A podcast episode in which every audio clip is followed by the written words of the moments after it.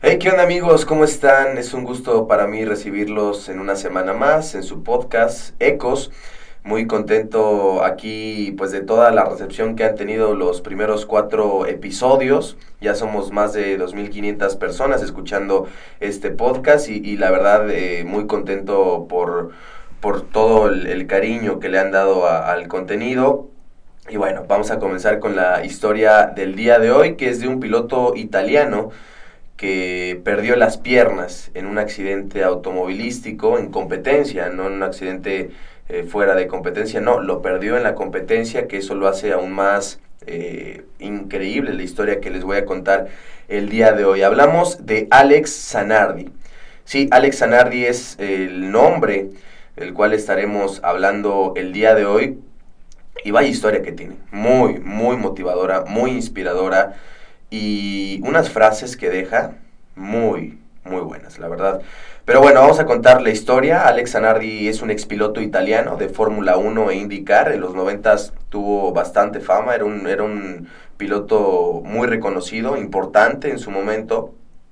Y en un accidente, ya después de salir de la Fórmula 1, en sus últimos años, por así decirlo, como en la disciplina del automovilismo, tiene un accidente muy importante, muy, muy duro, de hecho. Fue en el año 2001, en una carrera, un, auto eh, tiene, un, tiene un problema eh, del, lado del, jardín.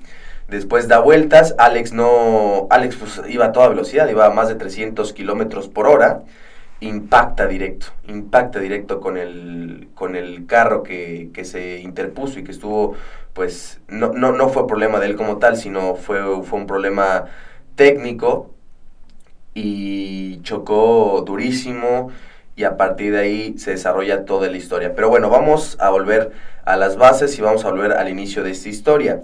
Y Alex Zanardi deja la primera frase. Cuando piense que ya hizo todo lo que podía, espere por otros cinco segundos. Muchas cosas pueden cambiar en un instante. Y es una frase que la interpreto de la siguiente manera. Puede ser para cosas buenas o para cosas malas, ¿no? Normalmente creemos que ya llegamos a un cierto nivel o creemos o pensamos que tenemos un buen trabajo, tenemos un nivel aceptable en lo que estamos haciendo, pero no nos damos cuenta que de un momento a otro todo puede cambiar y que nuestra percepción de lo que estamos haciendo y de lo y por qué lo estamos haciendo puede cambiar. También nuestros objetivos, nuestras metas, lo, lo, que, lo que nosotros planteamos. ¿Por qué? Porque las circunstancias que te rodean van a cambiar. Digo, es, son casos no extraordinarios, son casos que siempre, siempre están pasando, pero ese tipo de casos sí es muy extraordinario por todo lo que les voy a contar más adelante. Y yo creo que tiene este lema de vida que tiene Alex Zanardi me parece muy importante porque dice mucho sobre su trayectoria, sobre lo que les voy a contar a continuación. Bueno, Después de, después de perder las piernas en un accidente durante una etapa de la Fórmula Indy en el 2001, el expiloto ah, de automovilismo, Alex Zanardi, se dedicó al ciclismo de ruta. No abandonó el deporte, siguió. Después de un golpe tan duro como ese, no abandonó y continuó en el deporte. Y bueno, participó incluso en Juegos Paralímpicos del 2012 y del 2016 e incluso ganó medallas de oro y se consolidó como uno de los atletas en su disciplina más importantes de la historia. Y les voy a seguir contando la historia ya más a profundidad.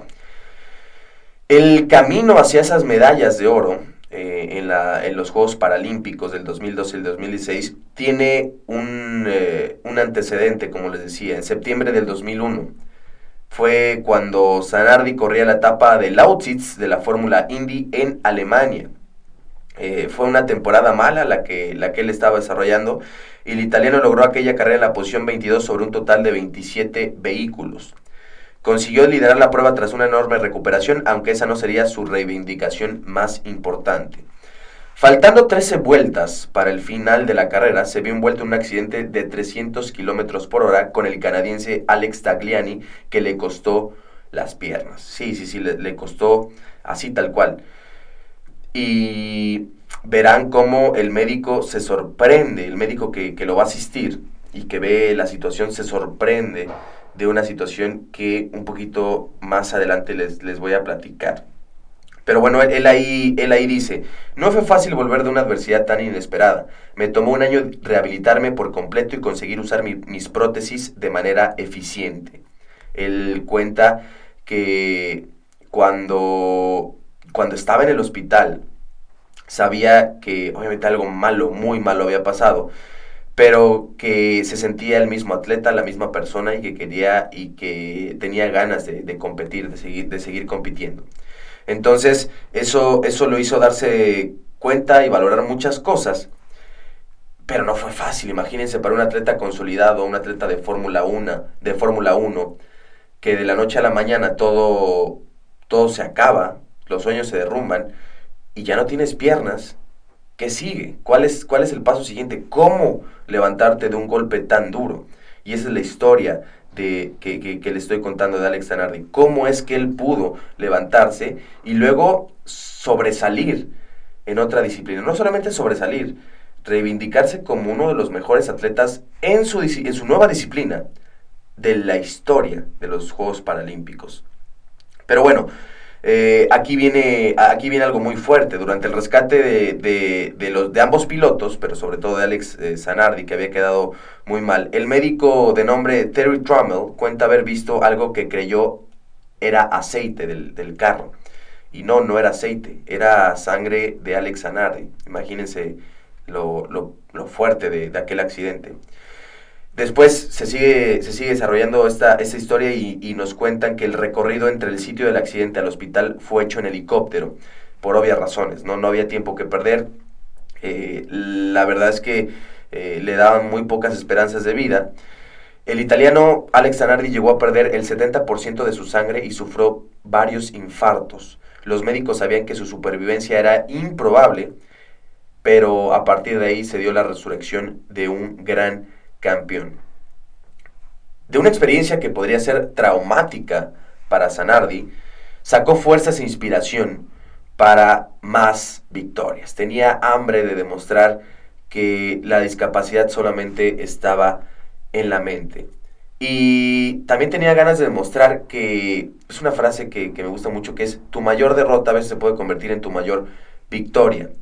Y es muy cierto, muchas veces eh, culpamos a cosas ajenas a nuestra voluntad, culpamos a nuestro entorno, culpamos a personas que nos hacen daño.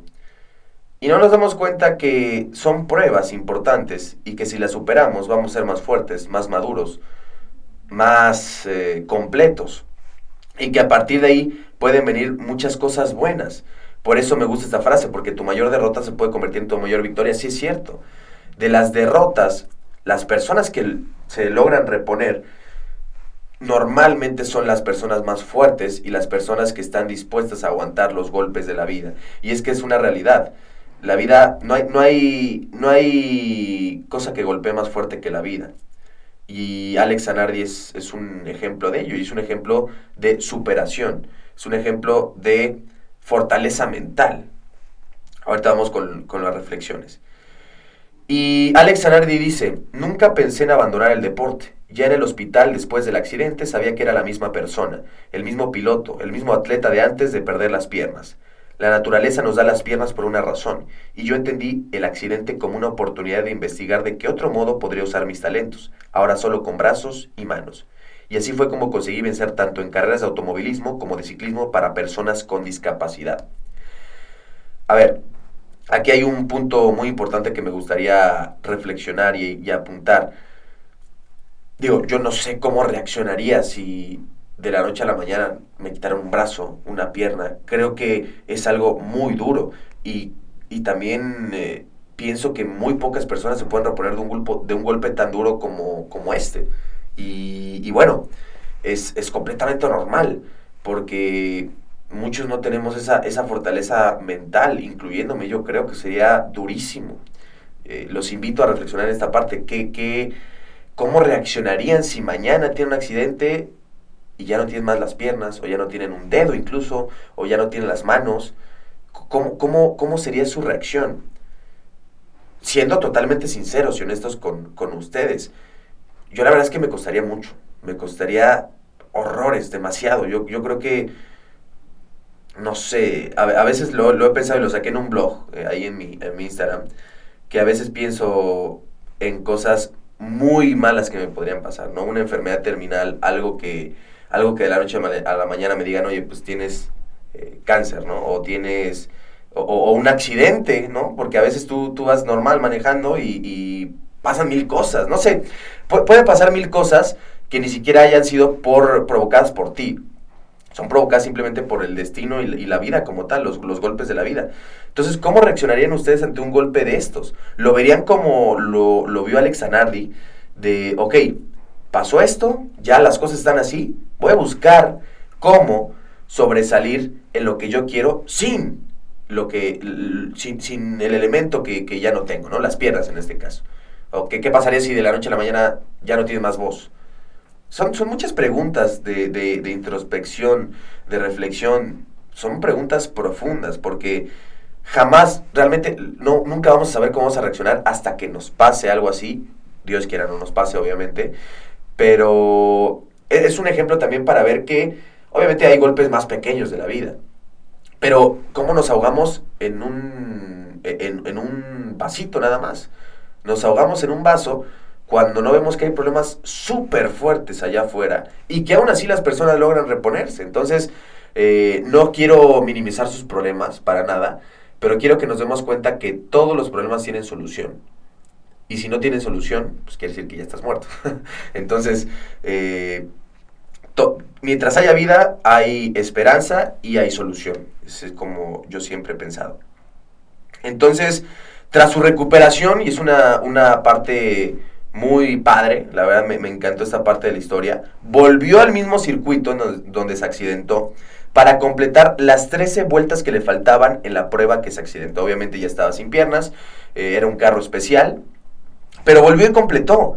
Era nada más para romper esa barrera mental de decir, ok, aquí me accidenté, aquí pasó esto, no pasa nada, lo voy a completar, se cierra un ciclo y volvemos a lo siguiente. Y me parece increíble esa mentalidad una fortaleza mental súper, súper eh, increíble. ¿Cómo puedes levantarte de eso, no? Decir, a ver, un piloto afamado de la Fórmula 1 en los noventas y de repente me quitan las piernas, no, no soy el mismo de antes. No, bueno, sí soy el mismo de antes. Simplemente cambia la disciplina o cambia mi modo operandis de hacerlo. Y está súper, súper eh, padre esta, esta historia de vida. Bueno, después, ¿cómo empezó en el ciclismo? ¿Cómo, cómo es que se dio cuenta que, el ciclismo podría ser una buena opción para competir? Dice, eh, que su aventura con el ciclismo comenzó en el 2007 con una invitación a participar en un evento para promover la maratón de Nueva York, uno, uno de los, una de las maratones más famosas del mundo.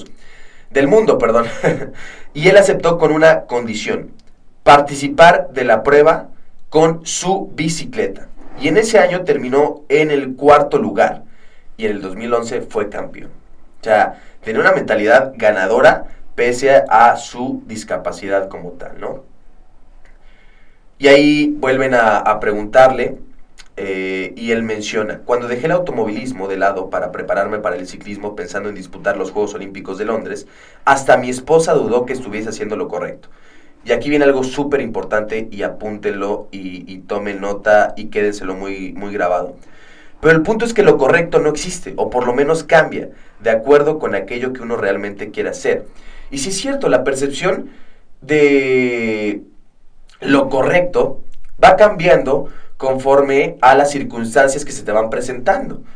No, no es lo mismo o no, o no pienso yo igual a como pensaba un año, hace un año. ¿Por qué? porque tuve más experiencias, eh, buenas, malas, tuve más eh, trabajos que me hicieron darme cuenta qué es lo que me gustaba, qué es lo que no me gustaba, qué, qué es lo que no me gustaba, perdón. Tuve muchas circunstancias que me rodearon en ese año que están formando ahora mi nuevo pensamiento y seguramente en un año va a ser totalmente diferente y de eso se trata la vida, de, estar evolucionando constantemente y de tener nuevas formas de ver la vida y nuevos puntos de vista tuyos conforme en lo que se te va presentando, en las circunstancias que te rodean, el ambiente y el entorno que tú te vas desarrollando. Por eso siempre es muy importante y, suena muy trillado, pero es la realidad. Eh, dime con quién te juntas y te diré quién eres. Dime dónde te desenvuelves y te diré cómo vas, cómo vas a hacerlo y, qué vas a lograr. Entonces, todas las circunstancias, factores externos, internos, eh, amigos, personas, eh, experiencias malas o buenas, positivas, negativas, todo eso te va formando y tu percepción va a ir cambiando. Por eso no te puedes quedar con una sola idea. Tienes que tener la mente abierta a tener eh, nuevas metas, proyectos, horizontes. Y bueno, me, parece, me parece muy, muy buena esta, esta frase, ¿no? El punto es que lo correcto no existe, o por lo menos cambia de acuerdo con aquello que uno realmente quiere hacer. Y si es cierto, eh, ¿qué, es lo correcto como tal? ¿Quién determina lo correcto? Digo, no, no nos vamos a meter con, temas de, de, hacer cosas ilegales ni nada de eso, obviamente, pero ¿qué es lo correcto dentro de lo que, dentro de lo que a ti te, ah, perdón, dentro de lo que a ti te gusta? Perdón, perdón, perdón. Y, aquí es, es, una, es una parte muy importante que menciona Alex Zanardi. En mi vida aprendí a sincronizar los deseos de mi corazón con mi cerebro y no al revés. Vencer en Londres fue increíble, pero los tres años de preparación antes de los Juegos tienen mayor valor porque estaba haciendo lo que amo hacer. Estamos haciendo lo que realmente escogí hacer. Y no valoramos el proceso. El proceso es lo más importante.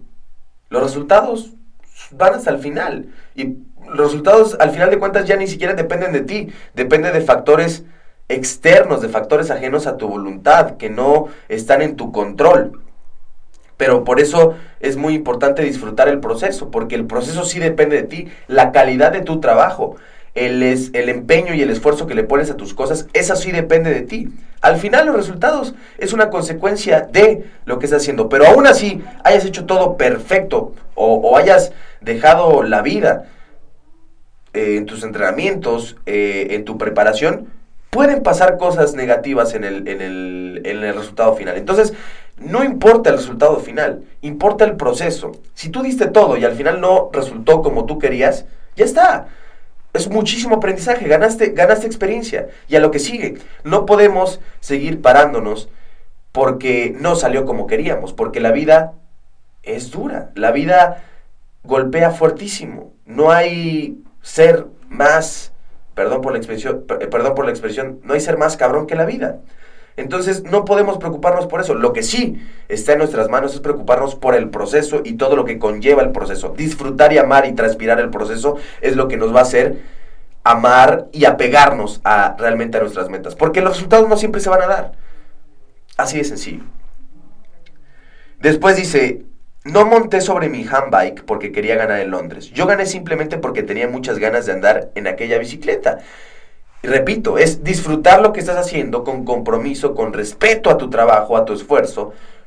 Y después los resultados eventualmente se darán o no se darán. No pasa nada. Pero si tú disfrutas lo que haces, créeme que tendrás muchas más probabilidades de éxito y triunfo. A pesar de cambiar de deporte, el automovilismo parece seguir siendo parte de la vida de Alex Zanardi. En Londres 2012, el ciclismo de ruta fue disputado en el icónico circuito de Brands Hatch, que durante años fue sede del Gran Premio de Inglaterra de Fórmula 1. Campeonato que Zanardi disputó entre 1991 y 1994 y después también en 1999. Las vueltas de la vida, ¿no? Como eh, en ese circuito donde ganó una medalla de oro paralímpica, también eh, Alex Zanardi eh, disputó Gran Premio de, Inglaterra en Fórmula 1, que la verdad, increíble, ¿no? Y en, diferentes circunstancias, pero con el mismo deseo de ganar. Fíjense cómo eh, el valor de una persona no tiene nada que ver con eh, la discapacidad, con cualquier parte banal o cualquier parte superficial. Tiene que ver con tu, con tu esencia, que no la cambias pese a las circunstancias, pese a los malos momentos, pese a lo que sea. No la cambias, tu esencia sigue siendo la misma y creo que ese es el gran aprendizaje que nos deja Alex Anardi. Y bueno, nos vamos más adelante, cuatro años en Río 2016. Y otra coincidencia muy importante, en el Parque Olímpico y Paralímpico de Barra de Río 2016 está localizado en el mismo local del antiguo autódromo de Jacarepenguá. Jacarepagua, perdón, donde el italiano disputó etapas de la Fórmula Indy. ¡Wow! ¡Wow, wow, wow! Increíble, ¿no? Esta, esta parte de que otra vez el, destino lo pone en un lugar el cual ya era... Eh, ya, lo había, ya lo había tenido, ya lo había disputado, ya había estado ahí. Dice Alex Zanardi. Eh, amo Río, estuve en la ciudad muchas veces para disputar la etapa de la Fórmula Indy que irónicamente nunca gané, así también como el circuito de Brands Hatch en Londres de 2012. Es un circuito que siempre amé, donde competía bien, pero donde nunca tuve el placer de ganar una carrera sobre cuatro ruedas. Ahí tuve que volver con mi handbike para lograrlo. Increíble, ¿no? Cómo la vida te da revanchas. Y sí es cierto, la vida siempre te da la oportunidad de volver a intentarlo, a lo mejor no como tú quisieras, pero vuelvo a la frase de, que dije al principio, tu mayor derrota se puede convertir en tu mayor victoria. Es diferente. Por algo pasan las cosas. Y solamente los que tienen el valor y el coraje de aceptarlo y a partir de ahí afrontarlo con eh, una capacidad ganadora y mentalidad ganadora, son los que tienen este tipo de éxitos. Sanardi conquistó dos medallas de oro más en Río 2016 y tiene cuatro medallas de oro en los Juegos Paralímpicos. Es uno de los mayores ciclistas paralímpicos de la historia y también me parece dueño de uno de las mayores historias de superación y éxito. Me parece que una inspiración para todos. Alex Zanardi continúa eh, rememorando y continúa diciendo, cuando estaba en mi cama en el hospital, escuché de muchos médicos, usted va a estar bien, eso me ayudó mucho. Pero escuchar las mismas palabras de una persona que ya terminó con el mismo proceso de rehabilitación que yo cuando apenas había comenzado, con seguridad fue mucho más inspirador. Creo que es más o menos eso lo que soy para muchas personas. Alguien que enfrentó dificultades, pero conseguí volver a una vida de muchas victorias, probando que es posible. Creo que soy visto como una especie de respuesta para mucha gente. Y es otra cosa muy importante. ¿Qué legado vas a dejar? El legado del dinero no importa. El legado de los seguidores no importa. El legado de las cosas superficiales tampoco importa. La gente te va a recordar por quién fuiste si los inspiraste y los, y los motivaste a ser mejor. ¿Qué les aportaste a su vida? Y creo que ese es el mayor legado de, de Alex Zanardi, y lo dice al final. Creo que soy visto como una especie de respuesta para mucha gente. Lo demás no interesa y no importa. Si tú eres una persona que logra motivar e inspirar a los demás a través de lo que tú estás haciendo, creo que ya ganaste muchas cosas en la vida. Lamentablemente, para cerrar esa historia, hace algunos meses, en junio del 2020, Alex Zanardi le pasó un accidente muy fuerte, muy, muy fuerte, el cual chocó contra, contra un camión cuando estaba en competencia. Eh, ya está estable, pero con graves daños cerebral, cerebrales y oculares tras chocar contra un camión, como se los comentaba. Em, lamentable, ¿no? Como, como la vida lo vuelve a poner en una circunstancia tan dura.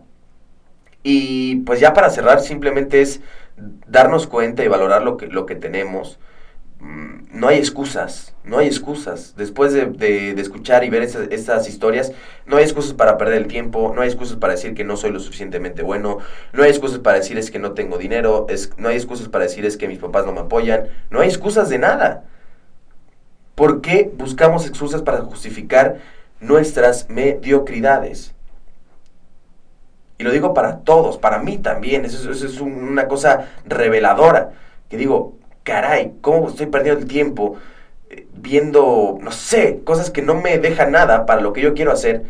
Cuando hay personas allá afuera que la vida los trató horrible y que aún así están siendo o están inspirando, están motivando, están haciendo cosas increíbles dentro de su disciplina, dentro de su área. Creo que es una gran enseñanza y es una gran motivación e identificación para poder seguir eh, con lo que nosotros queramos. Esto fue Ecos amigos, muchísimas gracias. Ojalá les haya gustado la historia del día de hoy. Nos vemos en la próxima semana. Hasta la próxima.